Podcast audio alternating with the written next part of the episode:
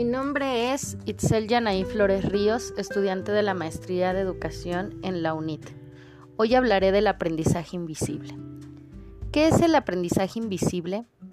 Este tipo de aprendizaje plantea la necesidad de repensar la forma de ver y entender el aprendizaje en un contexto de globalización.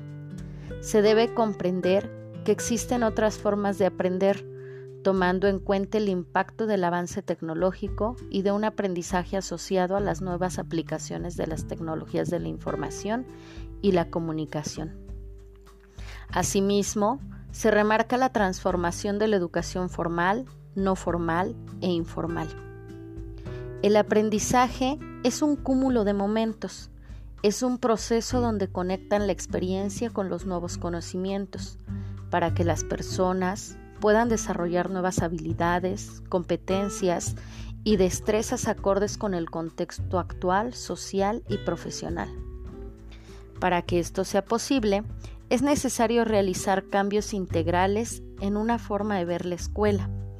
Debemos creer en la educación que se obtiene en los espacios informales. Es indispensable una educación que valore el conocimiento implícito como el tácito se tiene que valorar el saber hacer. De la misma manera, se busca un equilibrio entre el saber hacer y el conocer. Asimismo, realizar un balance con lo socioemocional. Pero entonces, ¿por qué es necesaria la escuela? La escuela es un espacio de socialización.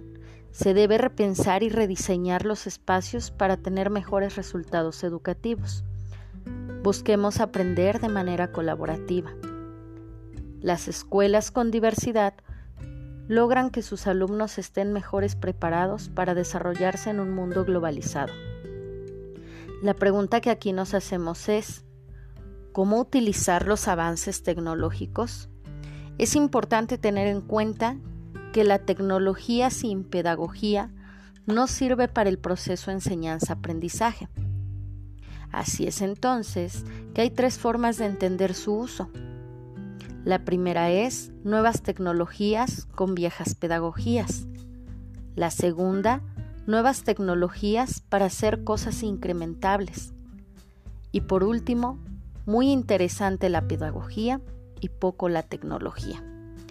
Es entonces cuando debemos de buscar un balance entre la tecnología y la pedagogía, aplicarla en procesos creativos, que nos sirva para conectar la escuela con otras experiencias ya que es el hogar o fuera de la escuela donde más se adquiere el dominio digital. Aprovechemos esa realidad entonces.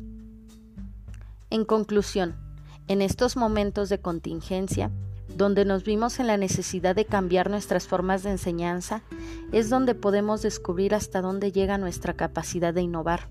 No nos limitemos, veamos este problema como una oportunidad, como un espacio de creatividad, Usémoslo entonces para que de manera virtual logremos la calidad en la educación.